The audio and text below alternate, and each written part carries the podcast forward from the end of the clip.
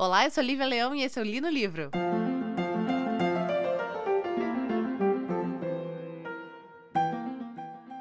Pois muito que bem que o livro de hoje é mais um livro da inigualável, muito copiada Carolina Nabuco, autora de livros brasileiros. É, nós já temos um, um Li no Livro dela, aqui no Li no Livro resenhado, que é o famosíssimo A Sucessora, que para quem não sabe foi então plagiado por é, Daphne du Maurier é, e virou o romance Rebecca e foi adaptado por Hitchcock para o cinema. A gente tem todo um, um, episódio falando sobre esse caso de plágio, falando sobre as diferenças entre o Rebecca e o A Sucessora e a vida da Carolina Nabuco. Por favor, procura esse esse episódio, que acho que é o episódio da segunda temporada do Lino Livro. Eu só não vou falar para você que eu vou colocar aqui no, na descrição do episódio, porque eu sou péssima em fazer isso. Eu sempre falo que vou colocar, não, não coloco, então não vou prometer nada. Se eu lembrar, eu coloco. Mas você sempre pode procurar também na lista dos livros do já resenhados aqui no Lino Livro. Então, por causa disso, eu não vou me atentar muito à vida da Carolina Nabuco, porque a gente já falou sobre isso nesse episódio. Eu vou aqui entrar mais profundamente na história do livro que, eu foi, que foi lido essa semana por mim, que é o livro Chame Cinzas, que tem um mega nome de livro YA, né? Chame Cinzas, parece que é tipo assim, quarto volume da, da, da série de livros, sei lá o quê. E esse livro ele foi lançado em 1947 e é o terceiro livro da Carolina Nabuco. E é o livro que ela vai lançar justamente após o lançamento de A Sucessora. Só que existe muitos anos de, de ato entre um livro e outro. Porque o A Sucessora, ele é um livro de 34 e o Chame Cinzas é um livro de 47. E ambos são livros que têm histórias contadas no período que eles foram escritos. Então você vai ter aqui, principalmente em comparação com a sucessora, que é o livro narrado, é, resenhado anteriormente aqui, uma diferença muito grande das protagonistas, tá bom? Lembrando que é, em A Sucessora você vai ter a protagonista, que eu acho que o nome dela era Marina. Marina, Mariana. Acho que era Marina. Marina. Vamos, vamos de Marina. Acho que era Marina. E aqui a gente vai ter a Nika, que é uma outra personagem. E cada uma acaba sendo uma pequena. Um pequeno expoente de seu tempo. Onde em 34 a Mariana vai ser aquela personagem ainda é, frágil, a menina frágil que se apaixona por esse homem que é Roberto, sei lá, não acho que é Roberto o nome do cara, enfim, não vou lembrar. É que ele apaixona, se apaixona por esse cara que é um viúvo rico e ela meio que vai ser eclipsada pela, pela memória de sua esposa morta, que é uma mulher muito mais. É, muito mais sofisticada do que ela foi. Então é uma mulher que a, a, a, a, protagonista de A Sucessora, ela é uma mulher frágil, uma mulher perdida, uma mulher que ainda precisa encontrar sua própria personalidade e sair da sombra da, persona, da personalidade de outra mulher. Aqui a gente não vai ter isso. A nossa protagonista aqui, a Nika, ela é uma a segunda filha de uma, de uma família muito polêmica de quatro meninas e a história se passa sobre o crescimento desta, desta personagem para ela, ela encontrar a sua maturidade, a sua voz, o seu autocontrole e principalmente a sua dignidade mediante as adversidades causadas por homens na vida dela. E a Nika não é apenas uma personagem que vai ter esse lado feminista em suas ações e no narrar da sua história. Ela tem também é, ações feministas, pequenas ações feministas para o seu próprio tempo. Ela, ela dirigiu o próprio carro, por exemplo, né? No alto de 1947, isso. Então aqui a gente já tem uma evolução do papel da protagonista feminina da Carolina Nabuco. Exatamente porque a gente tem uma separação de muitos anos, acho que o quê? Mais de 10 anos, 13 é, anos no caso, né? 13 anos entre um livro e outro, e isso claramente vai ser mostrado na escrita da autora. Chame Cinzas vai contar a história então dessa família que é a mãe falecida tem o pai que é um ex-diplomata e quatro filhas: a Cristina, a Nica, a Yolanda e a Geninha. Geninha tem 10 anos, a Cristina não vou lembrar, mas a gente vai se concentrar é, na Yolanda. Desculpa, a gente vai se concentrar na Nica. Sendo que esse livro vai ter duas fases, onde as meninas têm lá estão no auge da, da juventude, estão saindo da escola, e aí depois, oito anos depois, a gente vai ter um, um, uma outra fase da vida delas, já com elas casadas e tal. O que é importante a gente entender nessa sinopse inicial do Chame Cinzas? É, é um livro que ele vai ser vai contar a história dessas quatro meninas e como a vida dessas quatro meninas vai se desenvolver mediante as ações dos homens ao redor delas e como elas vão viver para. como elas vão fazer para su superar as dificuldades causadas por esses homens. Sendo que esses homens é, tem, tem, vários, tem várias conexões com elas, mas a principal conexão é o pai, que é um homem que foi um dia um diplomata. Ele foi demitido do seu cargo de diplomata, tanto que parte das meninas foi criada em Paris falando francês fluentemente. Elas voltam então com ele para o Rio de Janeiro. E este homem então monta um cassino dentro de sua casa. Então essas meninas vão conviver com a desonra, elas vão conviver com o nome da família sendo jogado no lixo, elas vão conviver com o disse-me-disse da época e com pequenas falcatruas que o pai vai fazer para manter o status de burguesia que essas meninas vão ter. A Carolina Nabuco, ela é conhecida por isso, por escrever o retrato da mulher brasileira da burguesia da época. Tanto a Marina, que por mais que ela não seja uma mulher riquíssima, quando ela se casa com, com o viúvo rico, ela não era uma mulher pobre, a família dela tinha posses, mas ela era do interior e tinha outro tipo de, de, de vida antes de casar-se com o viúvo riquíssimo lá do Rio de Janeiro. A Nika, ela não vai ser uma menina pobre. Ela é uma menina que tem um status social, ela tem uma, ela tem uma posição na sociedade carioca, muito em parte pela vida pregressa do pai. E ela vai se manter nesse status com algumas decisões que ela vai tomar na vida dela, mas é muito importante que a gente entenda que em nenhum momento a Carolina Nabuco coloca essa personagem tomando decisões mediante ao poder aquisitivo ela coloca, ela toma decisões mediante ao que ela acredita que é a honra da família, que é a dignidade e a necessidade de reconhecimento social é, e idoneidade social que aquela família precisa ter perante uma sociedade. Aí a gente pode, depois disso, entrar numa, numa discussão que pobreza, fome, miséria, isso tira dignidade, isso tira idoneidade, isso tira humanidade. Só que esse tipo de livro, ele é um, um, um, retrato de sua autora. E a gente sabe, se você ouviu o outro, o outro programa, que a Nabucco, ela era filha de diplomata, filha de deputado do Império Brasileiro. Ela vai escrever sobre o mundo que ela conhece, que é exatamente esse retrato da sociedade burguesa, classe média alta. Que a classe, classe alta carioca a gente não pode é, descartar uma, uma autora, principalmente uma autora brasileira, na minha opinião, por causa disso, tá?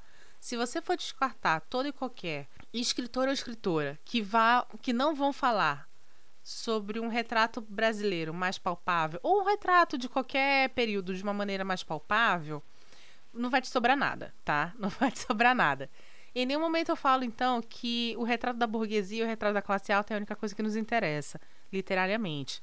Mas a gente precisa entender que, infelizmente, a história ela é escrita por uma classe para uma classe. E eu deixo com vocês para adivinhar que classe social é essa, tá bom? Não tem como eu falar mais sobre esse livro sem entrar em spoilers, então antes disso eu vou soltar uma pequena vinheta que a gente tem, mas eu gostaria de deixar claro que esse livro, ele é um livro que tem uma história muito simples, na minha opinião, foi um livro muito gostosinho de ter contato.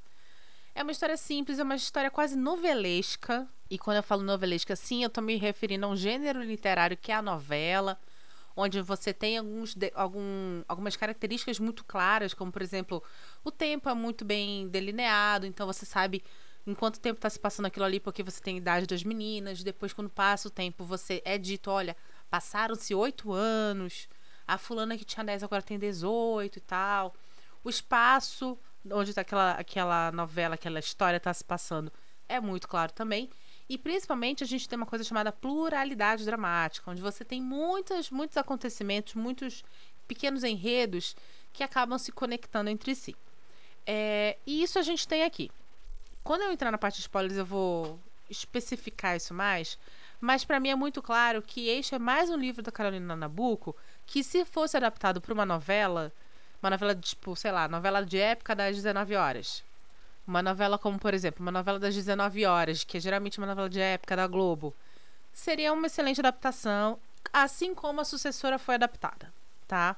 Então a gente tem aqui um gênero literário, desse, dessa, esse livro com um gênero literário muito bem especificado, com uma história muito palatável, que é um retrato de uma época, de uma classe social e de uma mulher de uma classe social de uma época muito específica, tá bom? Super recomendo esse livro para quem quer uma leitura rápida, uma leitura tranquila e uma leitura, na minha opinião, bem. Como eu posso dizer? Bem gostosinha. Bem uma leitura gostosinha, tá bom? É, se você quiser os spoilers, é só ficar até depois da vinheta.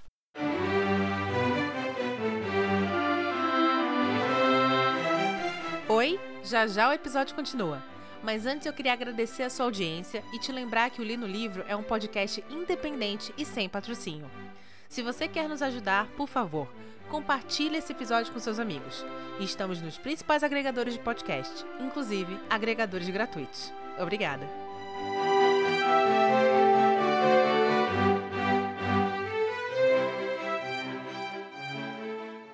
Pois muito que bem. Vamos entrar então na parte de spoilers e aqui a gente vai falar um pouquinho mais sobre o gênero literário que é a novela. Eu acho que eu já falei aqui antes que a novela tá ali entre o romance e o conto, né? O conto é menorzinho, onde você tem uma uma concentração maior de ações, uma quantidade menor de personagens. Já o romance já é uma coisa, um gênero maior, você tem muitos personagens, muita narrativa exemplo de um romance, a gente tem, digamos, sei lá, Guerra e Paz, você tem várias várias famílias, vários vários personagens, muitas coisas acontecendo. A novela tá ali neste meio, neste meio é, é um é um formato mediano, um gênero entre um e outro, e ele vai ter então algumas situações ocorrendo que vão convergir para uma única situação, um único uma única trama central, porém você tem alguns personagens, mais personagens que um conto, menos personagens do que um que um romance. Basicamente é isso, e aqui a gente tem uma novela muito clara, porque você vai ter o Álvaro, que é o pai, as quatro meninas que são as filhas, você vai ter o Rabelo, que é um banqueiro muito mais velho do que as meninas e amigo do pai. Você vai ter Fernando, que é o namorado de Nica. Você também vai ter outros personagens menores, como por exemplo o namorado Cristina, que é a mais velha, que a mãe dele não gosta da família porque sabe que o Álvaro, que é o pai, é meio enrolado ali, é meio escuso, então meio que não deixa o filho casar com a filha. Mas aí você tem isso em uma situação citada no texto. Em nenhum momento eles vão se aprofundar isso. É, eles vão se aprofundar neste tipo de personagem. E aí o que, que acontece é, você vai permanecer com aqueles personagens centrais do começo ao fim da história. E esses outros pequenos personagens que são citados vão ser só isso mesmo, citados ao máximo para dar um pequeno brilho para essa história, mas sem, sem detalhes, tá? O que vai acontecer? A Cristina, desculpa, a, a Nika percebe que o pai cada vez mais está se afundando em, sua, em suas decisões é, econômicas e financeiras de uma maneira que está trazendo vergonha cada vez mais para a família.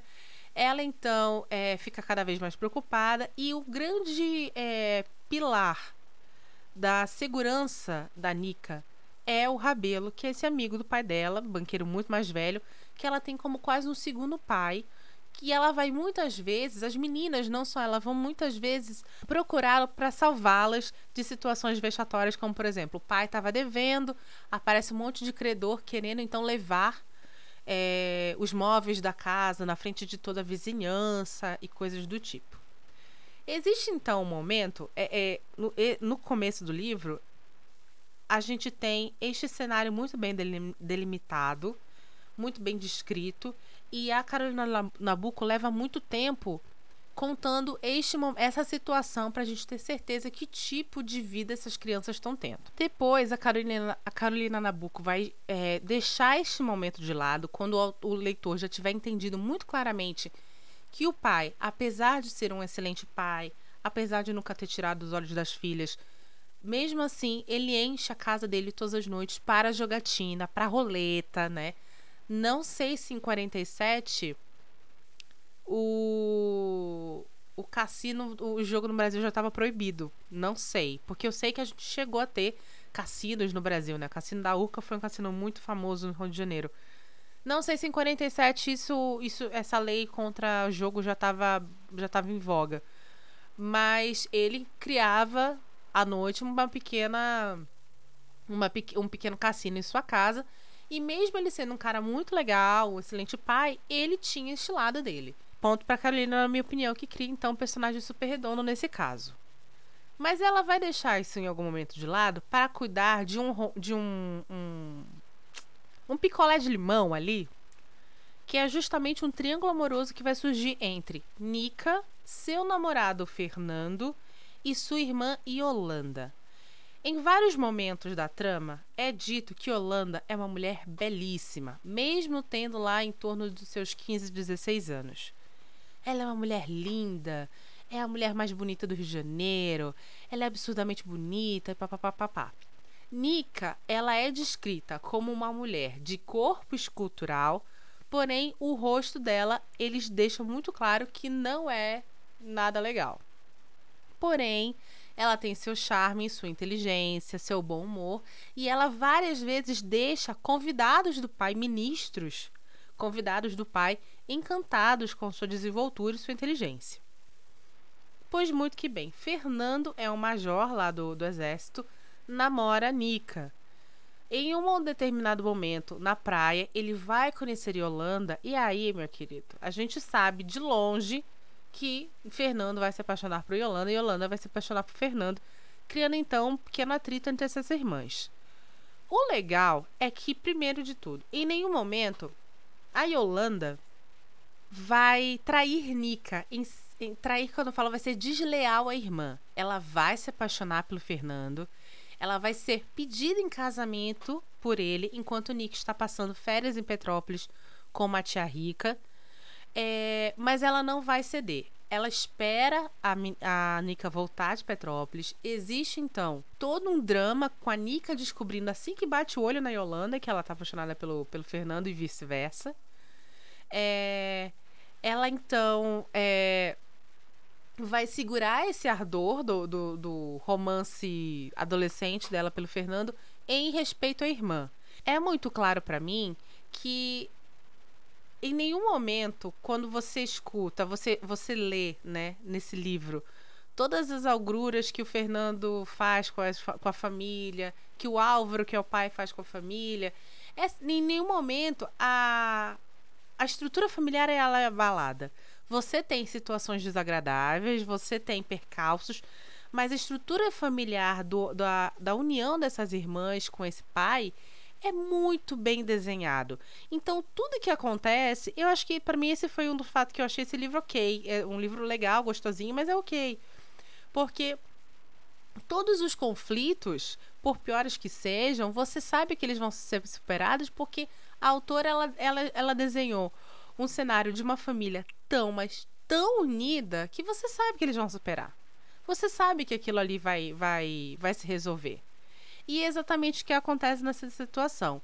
Tanto Yolanda quanto Nika, elas enfrentam a situação de estarem apaixonadas pelo mesmo homem de uma maneira muito digna, independente de suas, ter, é, suas idades muito serem muito, muito baixas, né, serem, elas serem muito novas é, a Nika vai ter um encontro com o Fernando, onde ela vai expor, na verdade, isso que é, ela sabe muito bem que ele tá apaixonado por ela, pela irmã, tal, tal, tal.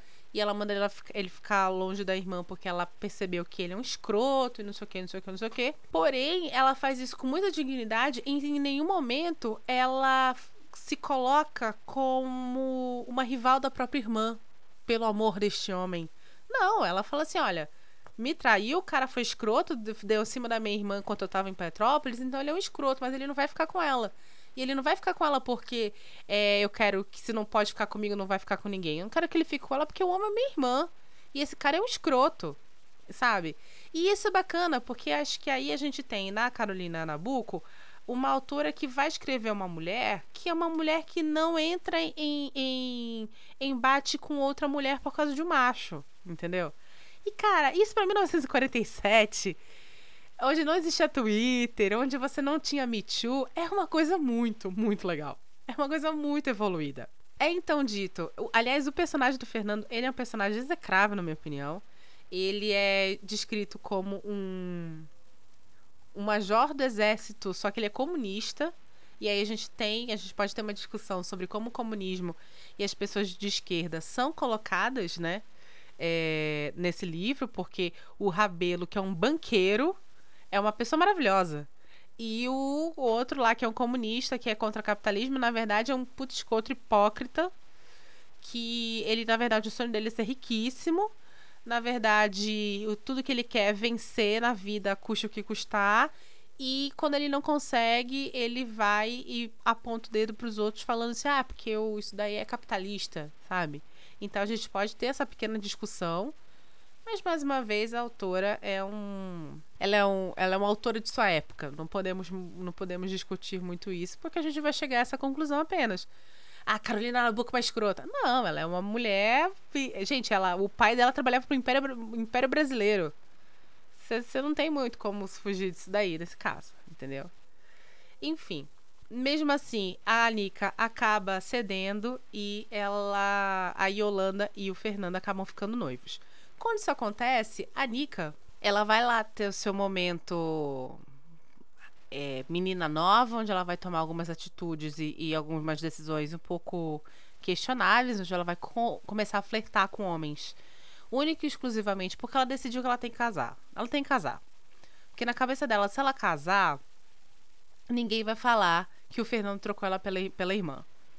Então ela quer casar. Aí ela vai, primeiro procura um médico feioso que ela não gostou, mas que é um médico. Aí ela vai flertar com um ministro muito mais velho, que é um cara que ela fala, né? Isso é legal. Esse livro é bacana por esses pequenos pormenores, porque a história em si é uma história muito básica. Ela fala que ela percebeu que ele é um homem, esse ministro, que acho que é ministro da Justiça, uma coisa assim, não vou lembrar. É um cara muito mais velho e ele é acostumado a ser obedecido.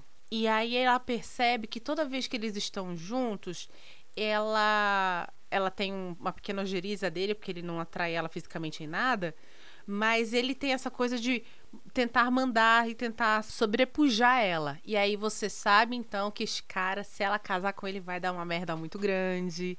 E aí você percebe que por mais que ela esteja ali em um momento de tendo, tendo atitudes movidas à dor e ao despeito, ela não é uma menina burra, ela percebe ali que o negócio não tá indo legal. Até que em uma noite em que esse cara vai lá na, na casa dela, que tá sempre cheia de gente, porque tem muito jogo, é, e ele vai fazer a corte a ela. O Rabelo, que é aquele cara bem mais velho, aquele ban banqueiro muito mais velho, percebe, tem uma conversa com ela e resolve falar assim: Ah, você quer casar? Então casa comigo. Pronto, casa comigo, a gente resolve isso. Porque eu gosto muito de você, te vi crescer para mim. Te carreguei no colo, menino. Não, tipo, oi? E aí, enfim, tive que crescer. Ele fala, gosta dessa gargalhada, e, enfim, você é o marido melhor que, que esse traste aí. E ela topa e ela casa. Nesse momento, eu confesso que eu fiquei com mixed feelings. Porque eu pensei assim, ah, só falta ela ser feliz nesse casamento e aí ficar, né, tipo, essa coisa, tipo, ah, casou por interesse, mas tudo bem, porque no final ela foi feliz, que ela casou com um cara incrível, enfim.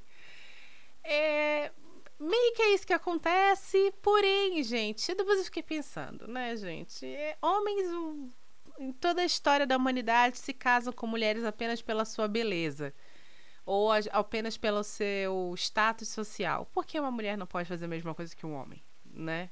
Porque até que ponto isso não é o machismo é, encurtido em nós? Porque gente, a, a, já que crescemos em uma sociedade machista, é impossível não sermos machistas em vários momentos.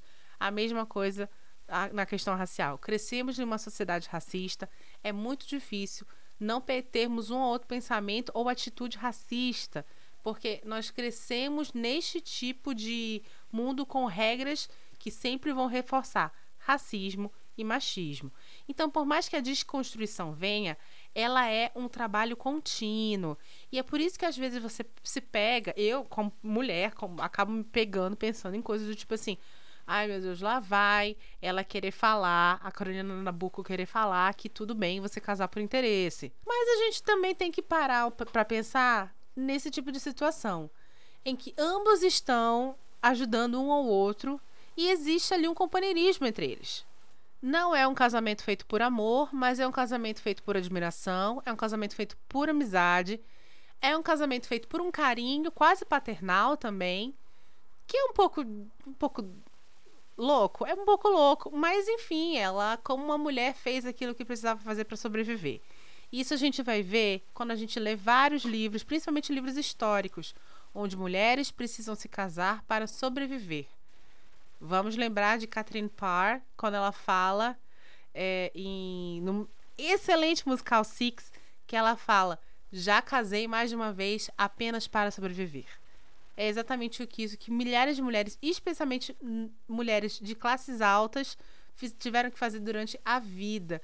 E não só mulheres de classes altas, mas mulheres que estavam lá na roça, apanhavam do pai, precisavam sair de casa por, por motivo de violência, por motivo de fome casavam com alguém para sair de suas casas. Isso é a história da mulher no mundo, tá bom? Salvo devidas proporções, é meio do o que Nika vai acabar fazendo aqui. Ela vai querer casar com alguém para manter lá sua sanidade mental sobre a humilhação social que ela iria passar por causa do noivado da irmã. E ela acaba escolhendo uma pessoa que, além de rica, é amiga dela há muitos anos, que é o Rabelo. Vamos ter então um pulo de oito anos nessa história, onde ela já está casada há oito anos com esse Rabelo. A Yolanda está casada há oito anos com o Fernando. Cristina se casou também com lá o namoradinho que a mãe não gostava da família. A mãe morre, esse menino vai então finalmente pedir Cristina em casamento, eles se casam. E a mais nova, Geninha, assim que sai do do, da escola, casa-se também com o filho de um diplomata. E esses oito anos, essa fase de oito anos depois, começa com o casamento de Geninha e ela indo embora para outro país. Pois muito que bem. Nesta nova fase, a gente vai descobrir algumas coisas. A gente vai descobrir que Nika teve um bebê que faleceu. Ela teve um bebê ao mesmo tempo que a Yolanda teve um bebê. Só que esse bebê, que é o Fernandinho, ela, ele ele permaneceu vivo, só o bebê da Nika que falece. O pai, que é o Álvaro, agora está trabalhando com contrabando e algumas vezes usando o nome de Nika como como carteirada para conseguir tirar os seus os seus contrabandos da alfândega sem ser, sem ninguém perceber. É, Cristina meio que vai desaparecer nessa história. E a gente vai ter então a concentração em, é, desse, dessa nova fase no Rabelo, que agora é um cara que vai construir uma. Vai, ele precisa liberar concessões para uma construção de estradas, é uma coisa assim a história.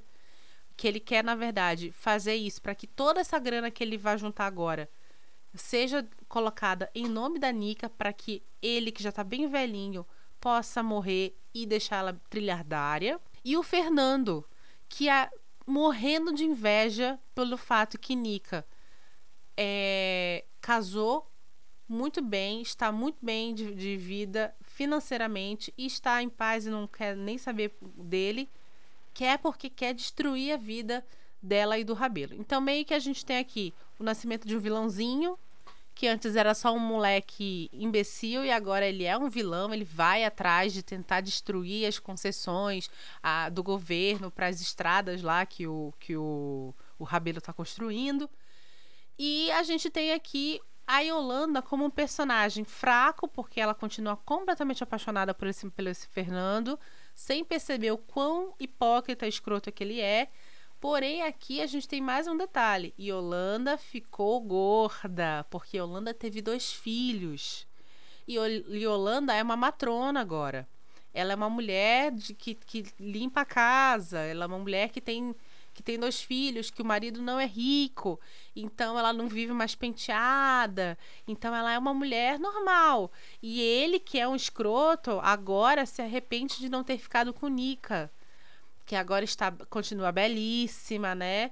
Agora tem um corpo, continua com um corpo maravilhoso porque só teve um filho e ele se faleceu.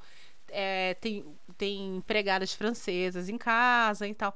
Então a gente tem sempre o Fernando como este ponto de hipocrisia que ele fala contra o Rabelo, mas ele queria tudo que o Rabelo tem, inclusive Nica, né? Então a gente vai ter esse embrólio aí de, do vilanesco e novelesco também, do Fernando tentando fazer de tudo para que o Rabelo se dê mal e tentando assim levar o Rabelo à falência. É, em paralelo a isso, a gente tem o Álvaro agora se metendo com gente muito barra pesada, contrabandista de muito barra pesada, até que descobre que ele está traficando cocaína para o Rio de Janeiro. Cocaína. E aí Nika precisa vir ao salvamento de seu pai utilizando suas influências políticas. A mesma coisa acontece com é, a situação do Fernando com Rabelo. No momento em que o Fernando consegue é, inflamar pessoas contra essas concessões que o Rabelo precisa, ele vai então é, dar uma, um grande discurso que pode então destruir a vida do, do Rabelo, mas aí o filho, o Fernandinho, o filho dele ficar doente, quem consegue levar médico e levar é, remédio para essa criança é a Nica, e aí o Fernando então resolve não fazer mais nada contra o Rabelo. E aí termina o livro com Nika ficando mais rica do que já era, porque as concessões saem, e Rabelo então podendo é, descansar em paz e morrer, porque agora só conseguiu é, deixar todo o dinheiro que ele tinha e, e ficar mais rico ainda para deixar a, a Nika cagando ouro e pedras preciosas pro resto da vida. Existe aí no, nesse meio, nesse meio, nesse meinho, uma situação que não foi muito explorada pela autora, mas eu acho que isso foi muito esperto da autora não explorar. Que é uma mulher que fica ligando para a Nika de tempos em tempos, anonimamente, falando mal dela. Então, tipo, ah, o Fernando publicou uma, umas, um, uns segredos do Rabelo no, no jornal. Aí essa mulher liga e fala assim: Ah, você já leu o jornal? Você acha que a gente, todo mundo sabe agora que seu marido ele é um corrupto e, desliga, e desliga. Quando, quando o Rabelo morre, é, aliás, é bem finalzinho do livro, ela liga e fala assim: "Ai, agora você tá milionária, né? Para você ir e fazer o que você quer da sua vida, porque agora você é o quê? A viuvinha rica, hahaha", e desliga de novo. E aí o muito louco, porque essas ligações vão permeando toda essa segunda fase do livro. Você não sabe em nenhum momento não é revelado quem é essa mulher que liga para ela. Mas tem uma coisa muito bacana. Essa, essas ligações vão perturbando ela até o final. No, quando termina essa, é, é, esse livro, ela fala que a tristeza dela pela perda do marido, que é o que realmente para ela importa, que foi um cara que estava lá do lado dela, salvou ela em vários momentos, salvou a família dela em vários momentos, que é o que realmente importa para ela, que seria essa dignidade, seria o nome da família, seria a união entre as irmãs, seria a presença do pai do lado dela, que esse tipo de afronta não é mais o, o que a perturba. E aí então termina o livro. É bacana, eu, eu achei interessante isso, eu achei interessante de vários, de vários pontos de vista. Achei interessante não ser revelado quem é esta pessoa que, que liga para ela constantemente. Achei bacana que o importante não é saber essa, essa identidade, e sim o quanto este tipo de esse tipo de mensagem afeta a personagem e a evolução da personagem se dá exatamente no momento que esse tipo de coisa não afeta mais ela, porque ela percebe outras coisas. Claro que é muito fácil você falar assim, poxa, minha família é realmente o que me importa, é o que é importante para mim, quando você é rica, né? Você é rica, você não tem problemas financeiros, você não tem que pegar ônibus nem metrô às seis da manhã.